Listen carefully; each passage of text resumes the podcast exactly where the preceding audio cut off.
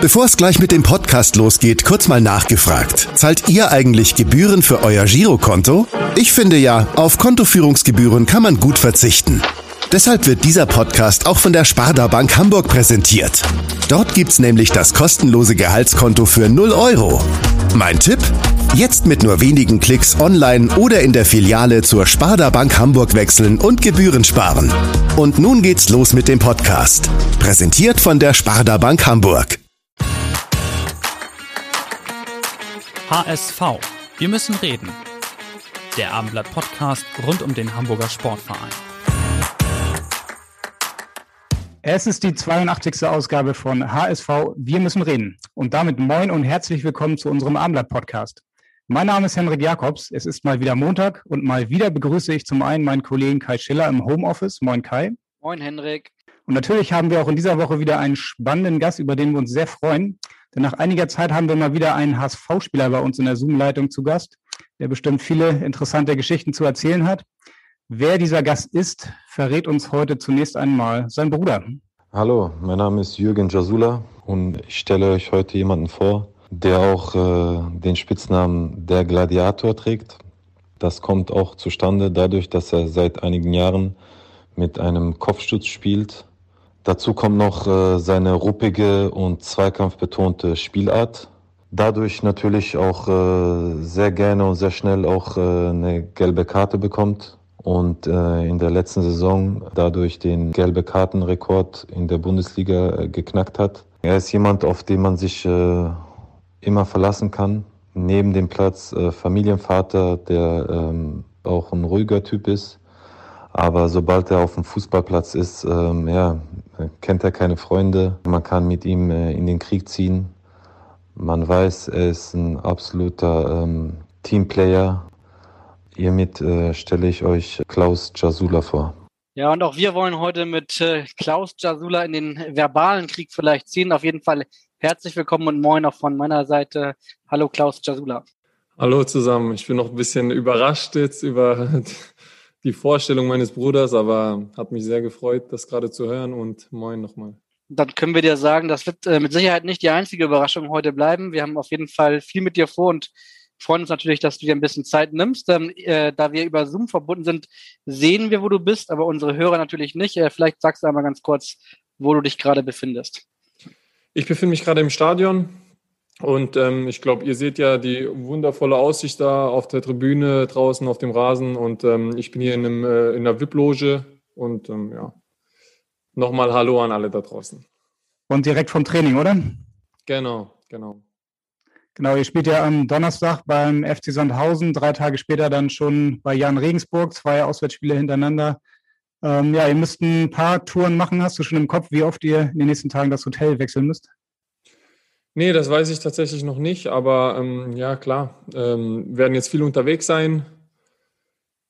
Einerseits anstrengend, andererseits kann man sich auch auf das Wesentliche dann fokussieren und ähm, ich will jetzt nicht sagen Störfaktoren, aber hat einfach seine Ruhe, sage ich mal, und ist halt nur bei der Sache und ähm, kann gut sein, kann schlecht sein. Ich denke, wir werden das Beste draus machen. Ja, wir können dir ein bisschen helfen. Also ihr seid jetzt in den nächsten fünf Tagen in drei Hotels, soweit ich das richtig auf der Pfanne habe. Ähm, vor allen habt ihr jetzt aber in den nächsten vier Wochen die letzten sechs Spiele. Ist das jetzt so ein bisschen Endspiel-Feeling bei euch? Ja, klar, es ist natürlich immer ein bisschen interessanter, sage ich mal, wenn sich die Saison dem Ende zuneigt. Und trotz alledem ähm, bleibt uns nichts anderes übrig, als von Spiel zu Spiel zu schauen. Klar, in zwei Wochen haben wir jetzt vier Spiele, danach weiß man natürlich mehr. Aber ähm, unsere erste Aufgabe ist jetzt am Donnerstag Sandhausen und auf die wollen wir uns voll fokussieren. Ja, es ist ja schon eine ähm, ungewohnte Zeit mit der äh, Corona-Krise, viele Spielverlegungen, Mannschaften, die in Quarantäne waren. Wie ist das bei dir? Machst du dir persönlich Sorgen, dass äh, die Saison noch regulär bis zum Ende durchgeführt werden kann? Ja, also Sorgen eigentlich nicht, weil ich denke schon, dass ähm, wir jetzt so kurz vorm Ziel sind, sage ich mal. Und ähm, dann denke ich auch, dass wir das noch ähm, zu Ende bringen, das Ganze. Klar, jetzt im Moment ähm, wird es ein bisschen lauter wieder, was auch äh, den Fußball betrifft, weil äh, immer mehr Mannschaften jetzt von Corona betroffen waren die letzte Zeit, aber ich denke, ähm, dass die DFL äh, das irgendwie in den Griff kriegen wird und die Mannschaften auch, sodass wir das Ganze zu Ende bringen können. Ja, eine Möglichkeit, das vielleicht bis zum Saisonende noch in den Griff zu bekommen, ist ja dass man vielleicht in den letzten beiden Wochen dann in so eine Art Quarantäne-Trainingslager geht. Du bist zweifacher Familienvater. Wie siehst du dem entgegen? Einerseits vielleicht äh, verstehst du, dass es der, die Notwendigkeit gibt andererseits ja wahrscheinlich wirst du deine Kinder vermissen, wenn es so sein sollte, oder? Deine Familie. Ja, du hast es gerade auf den Punkt gebracht. Also man kann es auch verstehen irgendwo, wenn das so eintreten sollte. Ich persönlich äh, wäre natürlich lieber zu Hause. Ich sehe gerne meine Kinder, ich spiele gerne mit meinen Kindern und ähm, ich will, äh, wenn es nicht notwendig ist, äh, möchte ich nicht so lange von ihnen getrennt sein. Ich glaube, da geht es denen nicht anders. Ja, wie ist denn das? Du spielst gerne mit deinen Kindern, hast wahrscheinlich im Moment auch viel Zeit mit deinen Kindern, oder? Gehen die in die Kita oder musst du dich alleine mit deiner Frau um sie kümmern? Jetzt die letzte Zeit ähm, war es tatsächlich so, dass die zu Hause waren. Und ähm, ja, in dieser Woche, durch die Umstände, dass wir halt wahrscheinlich fünf Tage weg sein werden, ist, ist die Große in der Kita. Ist natürlich auch schön für sie. Ähm, ich finde es am wichtigsten halt für die Kinder, klar. Ähm, natürlich ist es für die Eltern auch vielleicht ein bisschen gemütlicher, wenn das Kind auch mal in der Kita ist, aber nicht falsch verstehen, um Gottes Willen. Es ist wichtig für die Kinder, die sozialen Kontakte und ja, deswegen äh, ist es jetzt diese Woche so, dass die Ältere in der Kita ist. Ja, ich verstehe gut, was du meinst. Ich habe auch einen äh, fast fünfjährigen Sohn und der ist in der Notbetreuung in der Kita. Äh, ist das bei euch einfach zu organisieren? Das ist ja irgendwie gefühlt tatsächlich äh, von Kita zu Kita auch in Hamburg irgendwie unterschiedlich. Ähm, wie ist das bei euch? Bei uns ist es auch eigentlich sehr schwierig jetzt, ähm, wenn äh, es nicht wirklich notwendig ist, die Kinder halt hinzubringen. Aber ähm, ja, wie gesagt, die letzte Zeit war sie zu Hause, seitdem es die Notbetreuung dann gibt oder halt seitdem das ähm, so ähm, getaktet ist von den Kitas aus oder in, von der Kita aus bei uns. Und ähm, jetzt diese Woche war es halt einfach so, dass es sonst zu viel geworden wäre für meine Frau. Und ähm, ja, deswegen haben wir es äh, so kommuniziert, dass sie diese Woche gehen kann und ähm, hat mich natürlich für sie gefreut. Aber trotzdem ist es ja jetzt, äh, sollte es kein Dauerzustand sein, dass die Kinder mal eine Woche gehen und mal wieder mal eine Woche nicht. Und die müssen sich auch an irgendwas gewöhnen und ähm, gucken wir mal, was die Zukunft bringt. Ja, gucken, was die Zukunft bringt, ist auf jeden Fall noch eine gute Überleitung. Ähm, heute, ich weiß nicht, ob das bei euch in der Mannschaft ein Thema war, ähm, ging es auch um die europäische Super League. Das hat jetzt nicht direkt was mit dem HSV zu tun, aber es interessiert natürlich alle Fußballprofis auch, ähm, die Pläne, der, die da geschmiedet werden zwischen den äh, Top-Clubs. War das heute ein Thema bei euch in der Kabine? Nee, nicht wirklich, um ehrlich zu sein. Ich äh, habe davon jetzt auch nicht so viel gelesen. Wir sind ja, wie gesagt, auf vom Trainingsplatz zurückgekommen, unter die Dusche gesprungen und dann jetzt ähm, bin ich hier. Deswegen äh, habe ich mich jetzt nicht so viel damit befasst. Dann vielleicht trotzdem einen Satz dazu. Also ja, es gibt zwölf Clubs, die eine eigene Super League äh, gründen wollen, schon ab nächstem Jahr. Und jeder dieser Clubs, das sind Real Madrid, Liverpool, Manchester United, Barcelona, also die ganzen Top-Clubs, jeder dieser Clubs soll äh, dann als Antrittsgeld 3,5 Milliarden bekommen und halt nicht mehr in der Champions League spielen. Wenn du so eine Zahl hörst, 3,5 Milliarden, was macht die mit dir? Das ist zu unrealistisch. Ich kann damit nichts anfangen. Und du als persönlicher Fußballfan, wie stehst du da so zu den zu solchen Plänen? Ähm, bist du jemand, der gerne Champions League guckt? Ähm, ja, oder schaltest du dann doch eher lieber zweite Liga ein? Mhm, sowohl als auch. Ich glaube, beides hat was. Ähm, nichtsdestotrotz, äh, ich glaube, äh, Champions League äh, schaut jeder gerne. Natürlich wäre es vielleicht interessant, immer wieder solche Topspiele dann zu sehen, aber trotzdem würde ich es, äh, um ehrlich zu sein, ein bisschen schade finden. Also wenn ich entscheiden äh, könnte oder dürfte, dann würde ich es so lassen, wie es ist. Die wahre Super League ist ja ohnehin die zweite Liga mit Clubs wie dem HSV, Düsseldorf, Hannover und Nürnberg. Deswegen sprechen wir mal über die wirkliche Super League. Und da habt ihr leider äh, das letzte Mal, letzte Woche, ähm, bevor ihr kurz spielfrei hattet, 2-1 gegen Darmstadt verloren. Habt ihr dieses Spiel schon jetzt endgültig fertig aufgearbeitet und analysiert? Ja, auf jeden Fall. Das war schon äh, letzte Woche der Fall. Und ähm, ja, haben unsere Schlüsse draus gezogen, wie auch in jedem anderen Spiel, auch äh, wenn Siege ähm, kommen und so wie, sowohl auch als wenn Niederlagen kommen. Und ähm, das haben wir alles aufarbeitet. Jetzt äh, will ich auch gar nicht eigentlich so weit zurückschauen, was da passiert ist, sondern in ein paar Tagen ist schon das nächste Spiel und äh, Darmstadt ist Vergangenheit. Ein bisschen zurückschauen wollen wir trotzdem nochmal, denn ähm, es gab ja jemand, der das 2 zu 0 geschossen hat. Serdar Dursun, das ist ja ein guter Kumpel von dir, ne? Ähm, hat dich das ein bisschen noch äh, zusätzlich geärgert, dass dann ausgerechnet er noch das Tor macht? Nee, das eigentlich nicht. Also mich hat es Gegentor allgemein geärgert. Wer das schießt, ist mir eigentlich Schnuppe, um ehrlich zu sein. Für ihn freut es mich persönlich, dass er so viele Tore auf dem Konto hat, aber nicht falsch verstehen, nicht, dass er gegen uns getroffen hat. Ich habe nur gesehen von der Tribüne, dass ihr nach dem Spiel noch lange euch unterhalten habt auf dem Rasen. wo, woher kennt ihr euch? Ihr habt ja noch nie zusammengespielt, glaube ich, oder? Ähm, nee, der Serda hat mit meinem Bruder zusammen gespielt bei Kräuter Fürth und ähm, ich bin den öfter besuchen gegangen und äh, so kam der Kontakt zustande und seitdem haben wir eigentlich äh, regelmäßig des Öfteren Kontakt, haben dann auch gegeneinander gespielt und ähm, die Ehre mit ihm zu spielen hatte ich leider noch nicht. Ja, auf jeden Fall hattest du die Ehre, gegen ihn zu spielen. Ähm, es gab ja auch eine Szene mit Simon Terodde, die etwas äh, ja, für Diskussionen gesorgt hat, diese Elfmeterszene, der dann wieder zurückgenommen wurde. Simon Terodde hat gesagt, es gab einen Kontakt. Äh, Sarah Dosen hat hinterher gesagt, es war kein Elfmeter, es war kein Foul. Hat er dir persönlich hinterher was anderes gesagt? Nee, um ehrlich zu sein, haben wir nicht so viel über die Szene geredet, sondern allgemein einfach, wie es der Familie geht und allem. Und ähm, ja, ansonsten, wie die Szene jetzt äh, letztendlich äh, bewertet wurde oder nicht, spielt jetzt auch keine Rolle mehr. Ja, jetzt haben wir viel über Serdar Dursun gesprochen. Äh, wir hören mal, was Serdar Dursun über dich vielleicht noch zu sagen hat. Hallo Klaus, hier ist Latan aus Darmstadt. hat mich wirklich sehr gefreut, dich wieder zu sehen. Leider haben wir gewonnen, aber ich hoffe, ihr werdet aufsteigen.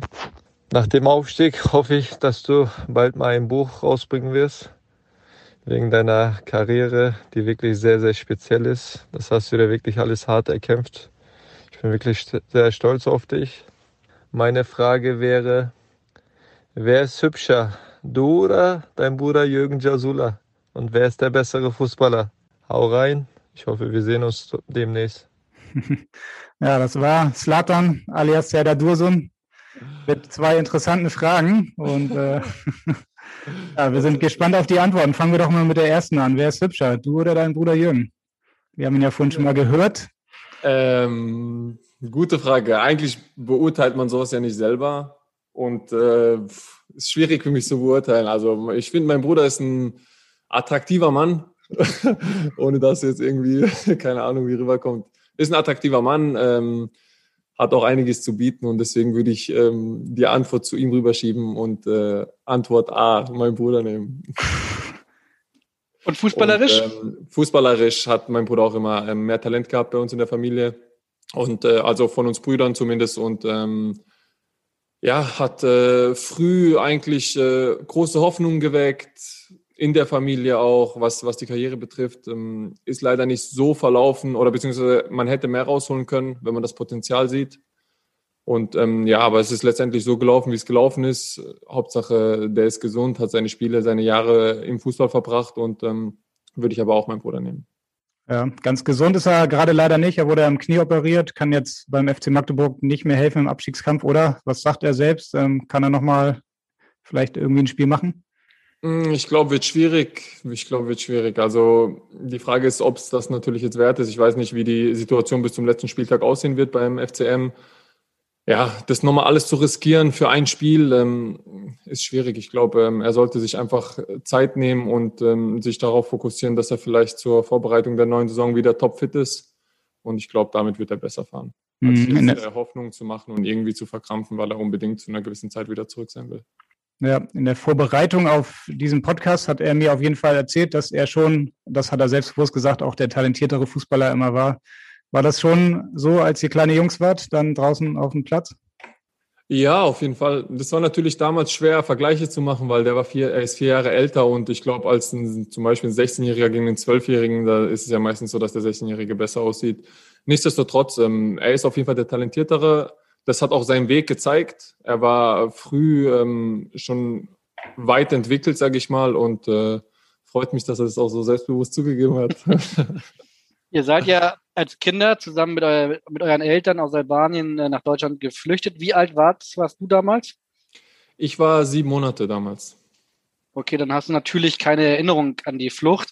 Wie ist deine Erinnerung an, an, an deine Kindheit? Ähm, also meine Kindheit äh, was soll ich da jetzt sagen? Ähm, die war eigentlich ganz schön. Da ging es hauptsächlich einfach um, um Fußballspielen. Klar, man ist jetzt äh, aus der Schule, von der Schule nach Hause gekommen. Wir hatten einen Bolzplatz hinterm, wir haben in einem Hochhaus gewohnt. Hinterm Hochhaus, da haben sich alle Jungs aus der Gegend getroffen und ähm, ja, viele mit Migrationshintergrund halt und ähm, haben uns alle prima verstanden. Und dann wurde halt den ganzen Tag nur gekickt. Mhm. Ähm, genau, wir haben jetzt kurz die Flucht angesprochen nach, nach Deutschland. Ähm, wie oder wie oft warst du denn seitdem oder wann warst du das erste Mal wieder selbst in Albanien dann nach dieser Zeit als Junge? Ähm, ich glaube, mein Vater hatte mich mal mitgenommen, da war ich drei, aber daran kann ich mich auch nicht erinnern. Ansonsten ähm, eigentlich mit den Eltern fast jährlich oder alle zwei Jahre zumindest. Und ähm, irgendwann war es halt ein bisschen schwieriger, als man dann halt in den Herrenbereich gekommen ist im Fußball, weil man dann halt andere Urlaubstage hat, sage ich mal, die oder freie Tage hat als, als die Familie. Und ähm, die gehen natürlich dann halt vielleicht zur Hochsommersaison nach Albanien im August oder so. Und ähm, man selbst hat halt dann erst Ende Mai, Anfang Juni frei. Und oft war es dann auch so, dass man halt alleine nicht unbedingt hingehen wollte. Und ähm, durch die Nationalmannschaft ist es jetzt äh, wieder mehr geworden. Und das freut mich auch sehr. Hast du noch viel Familie in Albanien, die du dann regelmäßig ja, besuchen musst? also bis auf einen Opa leben alle noch. Und ähm, wir sind, glaube ich, nee, wir sind die einzige Familie in Deutschland und wir haben noch eine, meine Onkel, der Bruder meines Vaters, die Familie lebt in Frankreich, sonst leben alle in Albanien. Ja, jetzt bist du ja häufig da als äh, albanischer Nationalspieler mit, glaube ich, äh, 29 erst oder 30. Wie alt warst du, als du das erste Länderspiel gemacht hast? 29. Genau. 29. Ja. Angefangen hat es ja damals im beschaulichen Freiburg oder ja, ich weiß nicht, wie beschaulich das dann zuging bei euch da auf dem Bolzplatz hinterm Tor. War das so die Anfänge deiner Fußballkarriere da auf dem, auf dem Platz? Ja, genau, würde ich so sagen. Oder kann man so sagen. Irgendwann kam dann vielleicht äh, oder kam dann auch ein Verein halt dazu, wo man halt auch noch Fußballtraining hatte. Ich glaube, zwei oder dreimal die Woche vielleicht, ich kann mich nicht mehr so richtig dran erinnern. Aber hauptsächlich ähm, ging es auf diesem Bolzplatz los, ja. Wir haben ja eben äh, Serdar Dursun in der Frage gehört. Der hat seine Karriere ist auch erst relativ spät mit 23 in Schwung gekommen. Das war bei dir ähnlich. Er hat gesagt in der Frage, ähm, eigentlich müsstest du mal ein Buch über deine, deine Karriere schreiben. Ähm, wie bist du zum Profifußball gekommen und war das dir eigentlich immer der große Wunsch oder war dir, hattest du eigentlich schon einen anderen Berufsweg oder Karriereweg für dich äh, eingeschlagen? Nein, das war auf jeden Fall immer der Wunsch, klar. Die Frage ist, ich weiß, oder ich weiß auch, dass es nicht immer leicht war oder es nicht immer danach aussah. Aber ich habe mir halt immer irgendwelche Limits gesetzt, ähm, zeitliche Limits, um zu dieser oder in dieser begrenzten Zeit dann irgendwo hinzukommen. Und ähm, ja, als die Schritte dann halt immer gefolgt sind, habe ich halt weitergemacht. Sonst wäre ich wahrscheinlich wieder nach Hause gegangen irgendwann und nach Hause gezogen und hätte dann eine Ausbildung angefangen. Aber dadurch, dass ich ähm, meine Limits, die ich mir gesetzt habe, immer wieder erreicht habe, habe ich es halt fortgesetzt und ähm, am Ende ist das bei rumgekommen, was man halt dann jetzt auch weiß. Gab es da mal so einen Moment, wo du wirklich kurz davor warst, dann vielleicht doch äh, nach Hause zu gehen und eine Ausbildung anzufangen? Hattest du vielleicht sogar eine Idee, was du dann gemacht hättest? Hm, um ehrlich zu sein, hatte ich keine Idee, aber ich stand äh, tatsächlich mal an einem Moment ähm, kurz vor dem Heimweg wieder, sage ich mal. Das war, nachdem ich ähm, in der U23 von MSV Duisburg gespielt habe. Da sind wir damals aus der Regionalliga abgestiegen. War eine Seuchensaison. Ich glaube, habe zwei oder drei rote Karten gekriegt. Und äh, danach war es einfach schwer, einen Verein zu finden. Und ähm, ja, da war ich halt drauf und dran, äh, einfach nach Hause zu fahren wieder und ähm, eine Ausbildung irgendwo dann anfangen zu suchen und dann halt auch zu starten.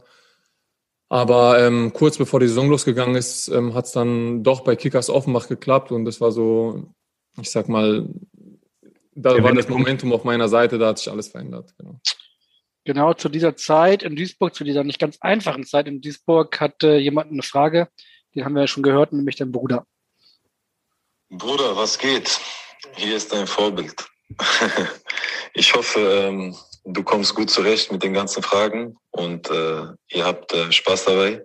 Äh, meine äh, Frage wäre, ähm, ja, wie du dich erinnern kannst, äh, damals die Zeit, äh, als du zu mir nach Duisburg gekommen bist und ich dich dann äh, ja bei mir aufgenommen habe zu Hause, wie das ein älterer Bruder für seinen jüngeren Bruder tut. In der Zeit ähm, haben wir ja dann ähm, zusammengelebt, ein Jahr lang. Und äh, ja, meine Frage wäre, ja, wie es für dich war, mit mir zusammenzuleben, in vier Wänden zusammenzuleben, tagtäglich äh, aufeinander zu hocken, ähm, was daran äh, ja so das Schwierigste war für dich. Mach's gut. ja, du lachst schon, da gibt es mit Sicherheit die eine oder andere Erinnerung.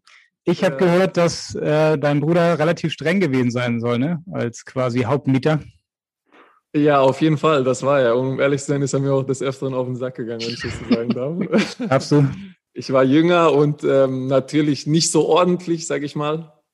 Keine Ahnung, ich war 22, 23 und äh, da hat man halt auch mal Sachen liegen lassen und äh, der war so schlimmer als eine Putzfrau, um ehrlich zu sein. Der wollte alles auf Millimeter genau haben und äh, irgendwann habe ich das nicht mehr ausgehalten. Aber ist der große Bruder und äh, da wird nach seiner Nase getanzt, sag ich mal. Ist normal. Stimmt es denn, dass er extra für dich aus Düsseldorf nach Duisburg gezogen ist? Ja, das stimmt. Ähm, es war halt damals so, dass Oliver Reck war, glaube ich, in Duisburg Trainer in der ersten, also in der zweiten Liga und ähm, hatte immer wieder ein Auge auf, junge, auf jüngere Spieler ge geworfen, auch aus der zweiten Mannschaft, die oft, öfter mittrainieren lassen oben und auch hat die auch eingesetzt. Und äh, ja, damals war halt, äh, habe ich bei Waldhof Mannheim gespielt da haben wir halt äh, uns unterhalten und ich habe gesagt, soll ich das mal wagen, einfach in die zweite vom MSV Duisburg zu wechseln und äh, es halt über diesen Weg mal probieren, weil ich war jetzt nie so irgendwie bei Profimannschaften in der Jugend oder in der zweiten Mannschaft, sondern war halt so immer so bei, wie soll ich sagen, Traditionsclubs eher. Aber MSV Duisburg ist natürlich auch ein Traditionsclub und ähm, ja, dann haben wir das halt gemacht und in Düsseldorf in seiner Wohnung war nicht genug Platz. Die war so eher auf ein Pärchen oder halt ein Alleinerziehend oder einen Alleinlebenden geschnitten und ähm, dann sind wir zusammen halt nach Duisburg gezogen. Da hatten wir eine größere Wohnung und ähm, ja, da habe ich natürlich auch nicht viel verdient. Da hat sich mein Bruder schon äh, gut um mich gekümmert, muss ich sagen. Dafür bin ich ihm heute auch noch sehr dankbar. Und ähm, ja. Ja, sowas nennt man dann wohl Bruderliebe. Also die besteht mit Sicherheit zwischen euch. Wie oft seht ihr euch heute? Also in Corona-Zeiten natürlich wahrscheinlich etwas weniger, aber so normalerweise? Normalerweise ist es natürlich auch nicht so ganz einfach, sich öfter zu sehen, weil äh, die Entfernung ist da. Wenn er Spiele hat am Wochenende, wenn wir Spiele haben am Wochenende, ist es natürlich auch nicht so einfach, aber alle paar Wochen auf jeden Fall und ähm, sonst regelmäßig FaceTime, WhatsApp, Videocall. Alle technischen Mittel werden ausgeschöpft. Du genau. hast es genau. selber gesagt, äh, das war nicht ganz einfach in der Zeit. 2013 war das. Ähm, jetzt in der Zwischenzeit äh, bist du äh, bist Bundesligaspieler geworden, bist Nationalspieler geworden, spielst jetzt äh, hinter dir in dem Stadion im Volkspark beim HSV. Was geht jetzt noch in deiner Karriere? Also du hast wirklich viel erreicht, muss man sagen. Ja, also ich kann nicht klagen, um Gottes Willen. Es ist äh, sehr vieles, was ich mir erträumt habe, wahr geworden. Trotzdem ist noch nicht Schluss, das weiß ich auch. Ich habe jetzt, äh, um ehrlich zu sein, auch persönlich äh, was das äh, Fußballerische angeht, ähm, was man imstande ist zu leisten und was man jetzt geleistet hat in der Saison, äh, sehr viel Luft nach oben. Das war jetzt in den letzten Jahren mit mein schlechtestes Jahr.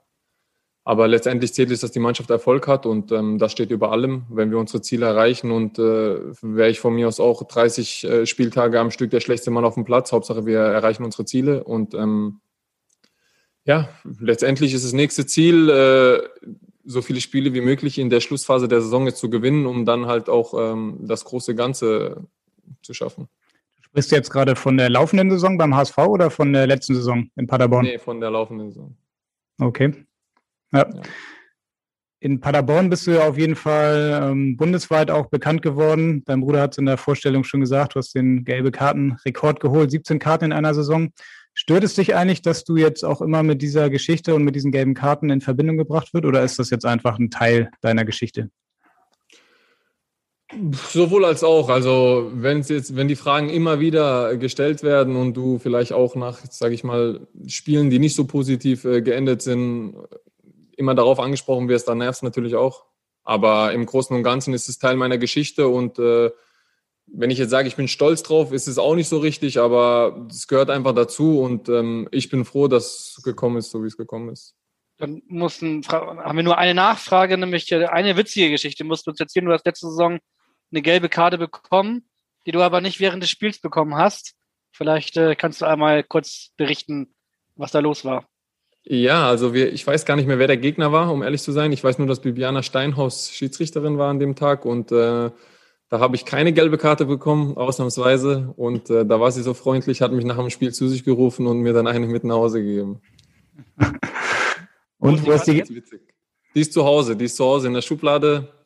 Ähm, fand ich ganz witzig. Ich wollte auch mal ein Bild machen, wie äh, meine Tochter mir jetzt eine gelbe Karte zeigt und ich mit dem Helm so vielleicht zu Hause oder keine Ahnung. Aber ich poste sie eigentlich ungern auf Instagram und äh, auch wenn ich heute mal ein Bild gepostet habe, wo sie auch drauf war, aber nur von hinten zu sehen. Deswegen habe ich das nicht gemacht.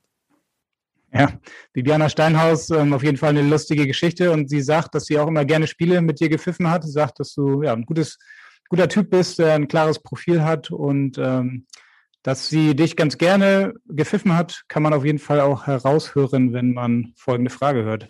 Hallo lieber Klaus Jasula, hier ist deine Lieblingsschiedsrichterin Bibiana Steinhaus. Du hattest ja immer eine sehr intensive Beziehung zu uns Schiedsrichtern. Zumindest kenne ich kaum jemanden, der sich so viele Karten abgeholt hat. Also wenn du eine Fußballregel ändern könntest, welche wäre das und warum? Ja, interessante Frage auf jeden Fall. Welche Fußballregel würdest du gerne ändern? Sehr interessante Frage. Jetzt müsste ich ganz kurz nachdenken. ähm, ich glaube, die gelbe Karte kann bleiben, oder? ja, vielleicht vier gelbe Karten, bevor man vom Platz fliegt. Sowas in diese Richtung. Wobei du ja, ja ehrlicherweise gar nicht so oft vom Platz geflogen bist. Ne? Also, obwohl du so viele gelbe Karten bekommen hast, waren deine Platzverweise relativ begrenzt. Ja, ich glaube zwei oder drei. drei, glaube ich. Glaub, ja. Irgendwie so. Also gelb, gelb-rote waren es, glaube ich, drei. Und dafür, für die Anzahl der gelben Karten, schon gut eigentlich, ja, muss man sagen. Ich habe mich dann halt auch meistens klar auch zurückgehalten und ähm, aber ja, äh, das geht. Aber welche Regel würde ich abschaffen? Was hältst du denn vom Videobeweis überhaupt? Der war ja jetzt auch im letzten Spiel ein Thema in der Elfmeterszene. Bist du jemand, der sagt, hm, das ist ein Mittel, das müssen wir nutzen, weil es den Fußball gerechter macht oder nervt es als Fußballer das auch? Ich glaube einfach als Fußballer ist es ein bisschen schwierig, dass äh, wenn jetzt zum Beispiel ein Tor geschossen wird und äh, man vielleicht feiert, dann wird es wieder zurückgenommen oder andersrum, man kann nicht feiern und feiert danach halt, wenn die Emotionen eigentlich schon wieder weg sind. Ist ein bisschen schwierig, aber ich weiß auch, dass äh, die DFL äh, probiert oder allgemein der Fußball probiert, ähm, exakter zu werden in, in den Entscheidungen, klar. Und ähm, es gibt äh, positive sowie auch negative Aspekte, glaube ich. Dann und nach dem Spiel waren natürlich Emotionen da und ist ja klar, dass man dann vielleicht auch das ein oder andere sagt aus, aus Wut oder Enttäuschung. Sonst musst du Bibiana Steinhaus mal die Antwort vielleicht irgendwann in der, beim nächsten Treffen ähm, auf dem ähm, Platz äh, mitteilen. Ich würde, ich würde mehr Wechsel zulassen. Noch mehr als fünf? Ja. Das wäre mal eine kleine und dass Revolution. du zum Beispiel auch rein und raus kannst. Das ist tatsächlich eine interessante Idee, die hat Bernhard Peters auch schon mal vorgeschlagen. Das ist ja beim Hockey gang und gäbe. Also Bernhard Peters, der ehemalige Nachwuchschef beim HSV, frühere Hockey-Bundestrainer, hat das schon häufig vorgeschlagen, dass dadurch eine, eine, viel interessantere Dynamik noch in so ein Spiel kommen würde, wenn man äh, das zulassen würde. Das kann ich mir auch vorstellen. Ja, wenn man hinten liegt, stehen halt dann zehn Offensive auf dem Platz und alles oder nichts. Ja. Also das ist mir jetzt so auf die Schnelle eingefallen. Nicht, dass jetzt morgen irgendwo eine große Story da, da Das wird unsere Schlagzeile. Nein, Spaß beiseite. Ähm, ich weiß, du hast es ja eben schon gesagt, die gelben Karten sollen das nicht das große Thema werden. Eine Nachfrage hätte ich dann aber doch noch.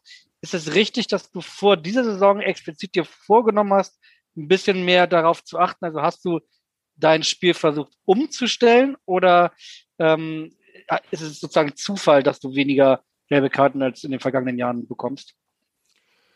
Ähm, ich habe es mir schon vorgenommen vor der Saison, weil ich mir dachte, ich habe jetzt letzte Saison 17 bekommen und ähm, das kann jetzt nicht der Maßstab sein, dass ich jetzt jedes, jede Saison dreimal ausfalle. Und ähm, deswegen muss ich halt schon aufpassen, dass ich das halt einfach, dass ich die Unnötigen einfach ähm, reduziere und weglasse, irgendwie hinbekomme, sie wegzulassen und ähm, einfach nur noch die absolut notwendigen zu kassieren. Aber ja, ist mir jetzt äh, die Saison jetzt auch nicht äh, so hervorragend geglückt. Es sind zwar jetzt weniger, aber ich habe auch die Saison weniger gespielt, als ich die letzten Jahre gespielt habe und äh, ich glaube, das ist auch mit Grund. Mhm. Gegen Darmstadt hast du eine relativ frühe gelbe Karte bekommen. Hast dich damit so ein bisschen selbst dem Spiel genommen, so hat es Daniel Thune zumindest hinterher gesagt, dein Trainer. Sind das so diese gelben Karten, von denen du selbst sagst, ähm, das sind die unnötigen, die dich dann auch ärgern? Absolut, absolut. Ähm, die Sache ist halt die, ich bin ein bisschen Heißsporn, so auch von den Gedanken her, wenn ich auf dem Platz bin und ähm, manchmal bin ich einfach zu forsch. Also gehe ich ungestüm rein, was nicht sein muss. Und ähm, dann, wenn es halt so wie im Darmstadt-Spiel dann schon in der dritten oder vierten Minute ist, dann ist es natürlich schwierig für den weiteren Spielverlauf. Ich kann mir auch absolut vorstellen, dass der Trainer dann draußen Angst hat, dass man jetzt vom Platz fliegt und man dann einer weniger ist selbst will man dann auch äh, aufpassen und äh, nimmt sich schon ein bisschen aus dem Spiel, definitiv. Du hast gesagt, du bist ein Heißsporn. Dein Bruder hat dich in der Vorstellung hat gesagt, dass dein Spitzname Gladiator ist. Ähm, wer hat dir diesen Spitznamen gegeben? Ähm, weiß ich gar nicht mehr. sorry, ich weiß nicht mehr. Irgendein Mitspieler hatte mir mal gegeben und äh, Babaka Gay auf jeden Fall ähm, vom KSC jetzt hat das auch sehr, sehr oft gesagt und ähm, der hat auch immer Spartakus gesagt, aber wer den ganz genau jetzt gegeben, wer der mir den gegeben hat, das weiß ich gar nicht mehr. Okay, mit dem Spitznamen Gladiator. Ja, kann ich mich gar nicht mehr dran erinnern. mit dem Spitznamen kann man aber ganz gut leben, oder? Ja, auf jeden Fall. Also ich mag den Spitznamen. Ich glaube, in der Vergangenheit hat er auch ganz gut zu mir gepasst auf dem Fußballplatz und äh, ich mag auch den Film sehr und deswegen passt das. Ja, wir hätten noch einen anderen Tipp gehabt, äh, nämlich äh, dein ehemaliger Mitspieler und Kumpel Benjamin Pinto. Äh, vielleicht hat er sich auch Löwe genannt, weiß ich nicht ganz genau. Auf jeden Fall hat die, seine nächste Frage was mit Löwen zu tun und vielleicht hören wir mal ganz kurz rein. Moin Klaus, wie es glaube ich mittlerweile in Hamburg heißt. Ja, als ich gefragt wurde, ob ich eventuell mal eine kleine Frage für meinen guten alten Freund Klaus Jasula hätte, ist es mir natürlich leicht gefallen zuzusagen. Aber ich muss sagen, schwer gefallen, die richtige Frage zu finden. Und auf so eine Standardfrage wie ja, Messi oder Ronaldo verzichtet. Und zwar würde mich interessieren, würdest du für einen gewissen Betrag in einem Käfig zu einem Löwen steigen und gegen ihn kämpfen? Wenn ja, wer würde gewinnen und warum?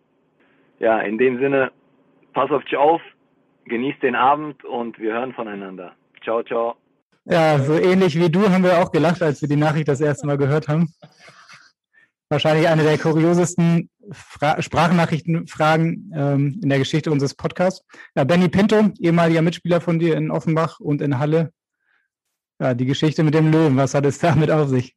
Der hat sich einfach nicht verändert, wirklich. Immer noch den gleichen Dachschaden wie damals.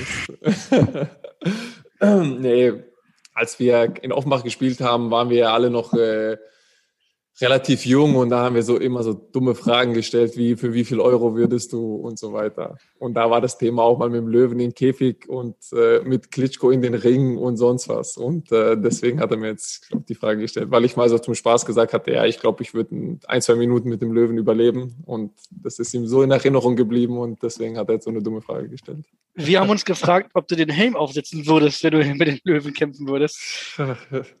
Ob mit Helm oder ohne, ist schwierig. Die Nachfrage war ja noch, wer würde gewinnen? Ähm, du oder der Löwe? Also du sagst gerade ein, zwei Minuten würdest du es äh, überleben. Ja, wenn da vielleicht noch andere im Käfig wären, die er sich dann zuerst schnappt, ja. naja. Also ich glaube, äh, die Frage brauchen wir ja nicht beantworten. Der wollte sich jetzt einen Spaß draus machen und deswegen. Also er hat unsere Redaktion auf jeden Fall zum Lachen gebracht, das kann ich verraten. Äh, das kann sehr, er gut. Sehr, sehr gute Frage, ja, sehr lustige Frage.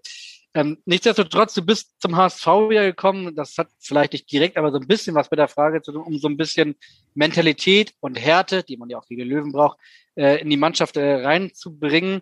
Ähm, ist es dir mh, hm, schwer gefallen, direkt ein Anführer zu sein oder liegt dir diese Rolle? Machst du die gerne? Also, um ehrlich zu sein, äh, gehöre ich schon zu den äh, Typ Spielern, die äh, vorangehen, sage ich mal, ob jetzt unbedingt Anführer oder nicht. Ähm, ich war immer so Führungsspieler in den, in den alten Vereinen, in denen ich bis jetzt gespielt habe. Und ähm, die Sache ist einfach, ich bin meistens oder in allen Vereinen fast hingekommen und musste mich hin anstellen und habe mich dann rangearbeitet oder hochgekämpft, sage ich mal, auch in der Hierarchie. Und ähm, hier war es allerdings zum ersten Mal so, dass ich gekommen bin und hier ist der Anführer quasi, so dass ich schon diese ich will jetzt nicht Auszeichnung sagen, aber schon in eine Rolle hinein äh, geschoben wurde irgendwo, ohne jetzt was dafür getan zu haben.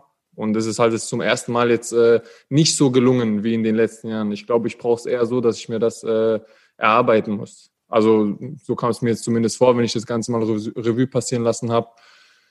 Ja, ähm, ich will jetzt auch nicht sagen, dass ich jetzt äh, was zu sagen habe in der Mannschaft oder nicht. Das spielt ja keine Rolle. Ähm, die Sache ist einfach, dass äh, für mich definiert sich einfach Anführer auf dem Platz. Also natürlich gibt es viele Leute, die auch in der Kabine was zu sagen haben und sonst was, aber man muss auf dem Platz vorangehen in erster Linie. Erinnerst du dich dann noch an das erste Gespräch mit dem HSV, wer das mit dir geführt hat? Und ging es auch da dann schon darum, dass die gesagt haben, die Verantwortlichen, wir brauchen dich so als Typ, wir brauchen einen Anführer, wir brauchen jemanden, ähm, der mal dazwischen fegt, wenn es äh, spitz auf Knopf steht? Ja, also die Gespräche waren mit den äh, sportlichen ähm, Äh, Verantwortlichen? Ja, sorry, ist mir gerade nicht eingefallen. Äh, mit den sportlichen Verantwortlichen. Und klar, ähm, war der HSV auch auf der Suche nach Mentalität, nach mehr Mentalität, aber von Anführer war jetzt nie die Rede. Die haben einfach Spieler gesucht, die gut ins Profil passen, die den HSV vielleicht auch ein bisschen verändern, also von in, mehr in die Mentalitätsschiene bringen. Und ähm, deswegen war es eigentlich auch ein ganz normales Gespräch. Aber da ging es jetzt nicht um, wir brauchen dich als Anführer oder sonst was ehrlicherweise alle Verantwortlichen, mit denen wir gesprochen haben, auch in der Vergangenheit, ähm, haben immer deine Mentalität sehr, sehr gelobt.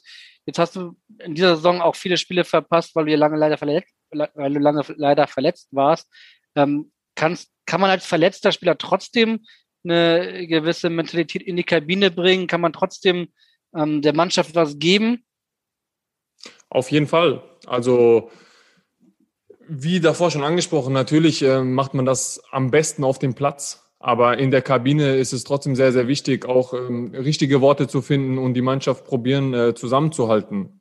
Weil im Endeffekt äh, ist man jeden Tag mehr in der Kabine als auf dem Platz. Das darf man auch nicht vergessen. Und ähm, deswegen gehört die Kabine da auf jeden Fall dazu. Und äh, es gibt viele, ich glaube, viele Mannschaften, wo jetzt auch äh, Mentalitätsführungsspieler gar nicht spielen, sondern einfach nur im Kader sind, um äh, die Mannschaft dann auch irgendwo zusammenzuhalten. Und ähm, auf deine Frage, es gibt auf jeden Fall äh, Mentalität, äh, die man in die Kabine einbringen kann und ähm, ja, auch äh, so einen Mannschaftszusammenhalt ein bisschen stärken kann.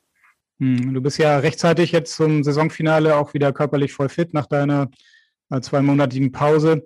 Ist jetzt so die Phase, wo genau diese Mentalität so wichtig ist? Du hast das ja auch in Paderborn erlebt. Ihr habt da die letzten Spiele fast alle gewonnen, habt den HSV geschlagen. Ähm, genau jetzt braucht man diese Führungsspieler, oder? Die dann auch nicht die Angst haben, jetzt irgendwie wieder was zu verlieren, sondern äh, etwas erreichen können. Ja, ich, klar, ich glaube, dass mit einer gewissen Erfahrung äh, es immer, ich glaube, einfacher ist, aber nichtsdestotrotz, wir haben auch viele junge Spieler, die auch Mentalität haben und ähm, sind alle wichtig jetzt in dieser Phase. In dieser Phase ist es einfach nur ähm, wichtig, dass jeder begreift, dass es jetzt kein Ich gibt, sondern nur noch ein Wir. Es gibt noch sechs Spiele, egal wer da auf dem Platz steht, egal wer eingewechselt wird, egal wer nicht im Kader ist, wer im Kader ist. Es zählt einfach nur, das Maximale herauszuholen. Und äh, dafür müssen wir jetzt noch mal enger zusammenrücken denn je und ähm, alle an dem gleichen Strang ziehen. Die persönlichen Egos äh, müssen definitiv hinten angestellt werden. Natürlich ist äh, die Harmonie in unserer Mannschaft hervorragend, muss ich auch dazu sagen. Aber trotzdem ist ja auch vollkommen normal, dass jeder Fußballer auch ein bisschen sein Ego hat. Ist klar. Gibt es in jeder Fußballmannschaft der ganzen Welt. Und äh, deswegen müssen wir jetzt nochmal eine, probieren, einen Schritt enger zusammenzurücken, um dann ähm, aus jedem Spiel das Maximale herauszuholen. Ob mit Erfahrung, ohne Erfahrung, jeder bringt die Mentalität an den Tag, da bin ich mir sicher. Tatsächlich habt ihr ja wirklich ein paar Führungsspieler äh, in der Mannschaft. Der Führungsspieler mit, äh, in Anführungsstrichen, dem höchsten Grad bei euch, mit den meisten Streifen, ist der Kapitän und äh, der hat äh, persönlich auch nochmal eine Frage an dich. Moin, Klausi, hier spricht der Leibe.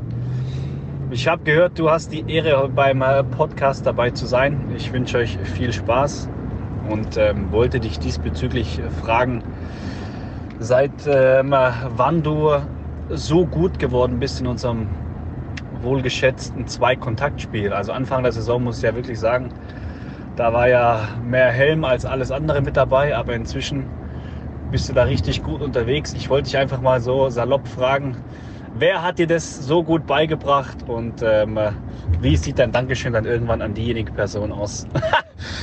Hau rein, viel Spaß euch noch, liebe Grüße. Liebe Grüße von Tim Leibold, dem Kapitän. Ja, ich hätte eine Idee, wer dieser Spieler sein könnte, der dich da. Um ehrlich zu sein, gibt es keinen. Das ist das. Der Leibe hat mich damals zu einem Zeitpunkt erwischt, an dem ich nicht so gut drauf war. Und äh, da hat er sich eingebildet, dass er auf jeden Fall da die Nase vorne hat. Aber da muss ich ihn leider enttäuschen. In den letzten Wochen sieht es schwer aus für ihn. Das Zwei-Kontaktspiel, das, ja, das Zwei-Kontaktspiel, das sehen wir, glaube ich, ab und zu nach dem Training, ne? wenn ihr da nochmal im Kreis äh, steht und ab euch hinterher in den Ohrläppchen schnippst.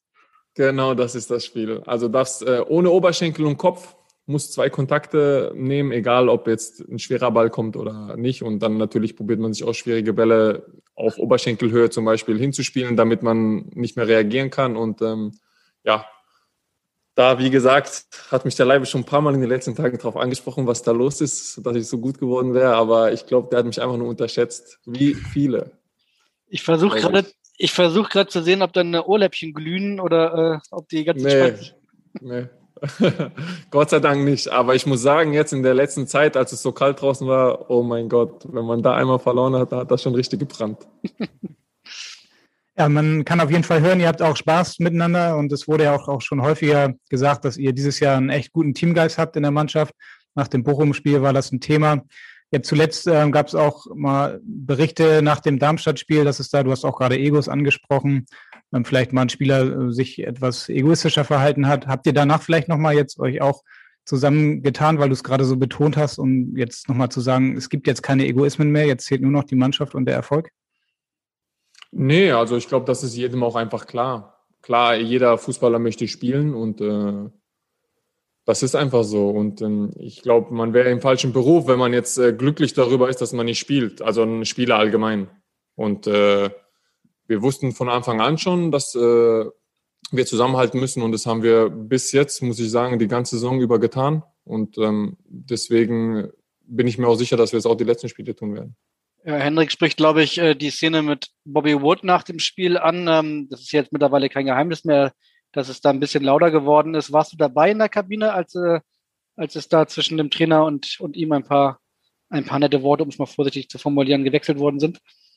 Ich weiß ehrlich gesagt nicht, ähm, wie, was, wo genau passiert ist. Ähm, ich war nicht in der Kabine und ich glaube auch noch, dass es höher oder größer gemacht wird, als es letztendlich ist. Ich wünsche dem Bobby auf jeden Fall alles, alles Gute für seine neue Aufgabe, für sein zukünftiges Kind, auch wenn ich noch nicht weiß, was es wird. Und ähm, der ist ein, ist ein feiner Kerl und ich hoffe, äh, wünsche ihm alles Gute, ihm und seiner Familie letztendlich. Äh, ja. Klar, das sind natürlich auch Kabinengeheimnisse, die du jetzt hier nicht verraten wirst, was da so passiert. Vielleicht aber trotzdem noch zu Tim Leipold. Kannst du was verraten aus der Kabine? Der ist ja auch euer Kabinen-DJ, ne? Was hältst du denn eigentlich so von seinem Musikgeschmack? Also bin ich ein bisschen enttäuscht, um ehrlich zu sein. Da kommen manchmal, keine Ahnung, Backstreet Boys und sonst was. Das ist nicht so mein Ding. Aber gut, das ist auch Geschmackssache. Aber ich kann äh, dem Leibe nichts Böses vorwerfen in jeglicher Hinsicht. Ist wirklich ein, ein Top-Mensch, Top-Typ, Top-Kapitän. Ich glaube, äh, hätten keinen besseren haben können. Und ähm, deswegen kann man dann auch, wenn mal das ein oder andere komische Lied kommt, auch mal ein Auge zudrücken.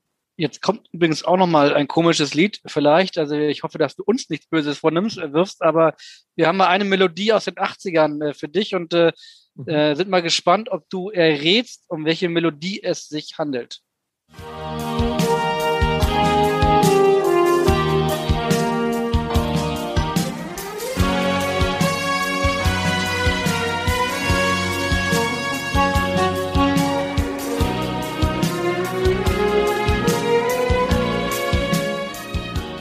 Schwarzwaldklinik nehme ich an. kann, kann ja nur das sein. Also ich hätte es nicht gewusst, aber hätte man, also wenn jetzt dann ein Rocklied gekommen wäre oder so, dann, dann hätte ich gedacht, okay, nee. Aber es hat sich schon ein bisschen so nach so etwas angehört und ich hätte mir jetzt nur das vorstellen können. Ist natürlich richtig und du hast die Geschichte sicherlich schon häufiger erzählen müssen. Ähm, trotzdem, vielleicht sagst du noch mal, Klaus Jasula, dein Bruder Jürgen Jasula, was es damit auf sich hat und was die Schwarzwaldklinik damit zu tun hat. Ja, also unsere Vornamen kommen von Klaus-Jürgen Wusso, Wussow, Wusso, Wusso, ähm, Professor Brinkmann in der Schwarzwaldklinik in der Serie unsere Oma, zu dem Zeitpunkt wurde, war ich ja noch gar nicht geboren, ähm, hat das damals sehr, sehr gerne geschaut in Albanien. Ich weiß auch nicht, warum die äh, Serie da ausgestrahlt wurde, um ehrlich zu sein, keine Ahnung. Und ähm, ja, durf, hatte dann Namensrecht, durfte entscheiden, welche Namen die Enkelsöhne bekommen und ähm, Enkelkinder bekommen und äh, hat dann meinen Bruder Jürgen genannt und mich Klaus, wahrscheinlich mit der Hoffnung oder in der Hoffnung, dass wir Ärzte werden. Hat nicht ganz geklappt, aber zumindest seid ihr beide Fußballprofis geworden. Ähm, Ja, das stimmt, das stimmt. Karriere habt ihr auf jeden Fall gemacht. Ähm, Ja. Ich habe mich gewundert, du hast gesagt, sie hat das in Albanien schon geguckt. Lief das dann da in deutscher Sprache vermutlich? Aber ich denke mal nicht, dass das übersetzt wurde, oder? Das weiß ich nicht, um ehrlich zu sein. Ich wundere mich bis heute, warum das überhaupt da gelaufen ist. Jetzt weiß ich aber nicht, auf welcher Sprache oder wahrscheinlich mit Untertitel, ich weiß es nicht. Also in Albanien ist es ja auch üblich, dass äh, viel italienisches äh, Fernsehen gezeigt wird. Und wahrscheinlich war halt auch das ein oder andere auf irgendeinem Kanal auch mal deutsches Fernsehen und da war wahrscheinlich halt die Schwarzwaldklinik. bin ja ein paar Jährchen älter als du, aber ich habe das als Kind tatsächlich noch geguckt. Hast du denn jemals eine Schwarzwaldklinik-Folge gesehen? Nee, also kurz so die Anfänge mal, aber sonst so eine richtige Serie oder Folge, nee. Es war dann ja auch wahrscheinlich Zufall, ne, dass ihr nach Freiburg gezogen seid, in die Nähe des ja. Schwarzwaldes. Absolut, absolut. Also es war ja auch Zufall, dass wir nach, na okay, was heißt Zufall? Das wollten meine Eltern schon gerne nach Deutschland kommen. Aber mit Freiburg war absoluter Zufall. Es war so die erste Stadt mit dem Zug, ähm, wo jetzt angehalten wurde und da hat mein Vater einfach meine Mutter gefragt, sollen wir aussteigen?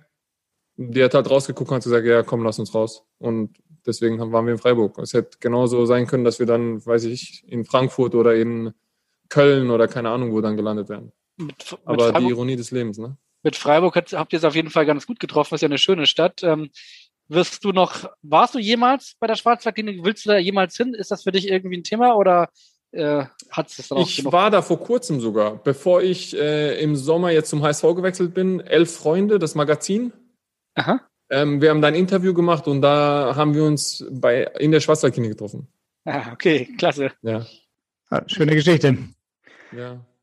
Jetzt haben wir ja auch schon einige Wegbegleiter gehört aus deiner Karriere, ähm, die für dich wichtig waren. Einen hätten wir dann noch zum Abschluss unserer Fragerunde. Und ähm, ich schaue mal kurz auf mein Handy, wo ich ihn finde. Da ist er. Jetzt kommt Rico Schmidt. Moin, moin, Klaus. Gute KG20. Hier ist RS10. Hi, ich hoffe, dir geht's gut. Ich liebe dein Funkeln in den Augen. Du bist äh, eine äh, große Persönlichkeit geworden. Du kannst Menschen mitreisen mit deiner Art, äh, Fußball zu spielen, voranzugehen. Aus der Regionalliga, Regionalliga bis in die Bundesliga. Selbst Nationalspieler geworden. Unglaublich, 2013. Äh, unvorstellbar, aber es geht. Und du bist das beste Beispiel dafür. Jetzt meine Frage, Klaus, äh, kurz und knapp. weißt du, wann dich RS10 eingeladen hat? Gegen wen? War das? Wo war das? Und für welche Position warst du vorgesehen? Im Nachgang waren das ja ganz schwierige Verhandlungen mit dir und deinem Berater, äh, weil du hattest ja Monstervorstellungen, Monstergehalt, äh, bist ja dann nochmal reingekommen und hast ja nochmal um, um einen Nachschlag äh, gebeten. Und da hat sich David und, und ich haben uns angeschaut und gesagt, den Jungen müssen wir einfach verpflichten. Der ist cool, der ist geil. Auf geht's. Ich wünsche dir alles Gute aus Chemnitz. Bye bye, RSC. Ciao. RSC 10 an KG 20. Das sind offenbar eure damaligen Abkürzungen in Anlehnung an CR7. Ja, kann man so sagen. Also Rico Schmidt ist Zehner im Herzen, deswegen RS10, Rico Schmidt 10 und äh, meine Rücknummer 20. Ja. Er war der Trainer beim Hallischen FC. Ähm, warum war er so wichtig für dich? Und er wollte wissen, glaube ich, wann du das erste Mal von ihm gehört hast? Naja, ich glaube, der meinte, wann ich zum Probetraining eingeladen wurde in Offenbach, weil in Offenbach war er auch mein Trainer. Aha.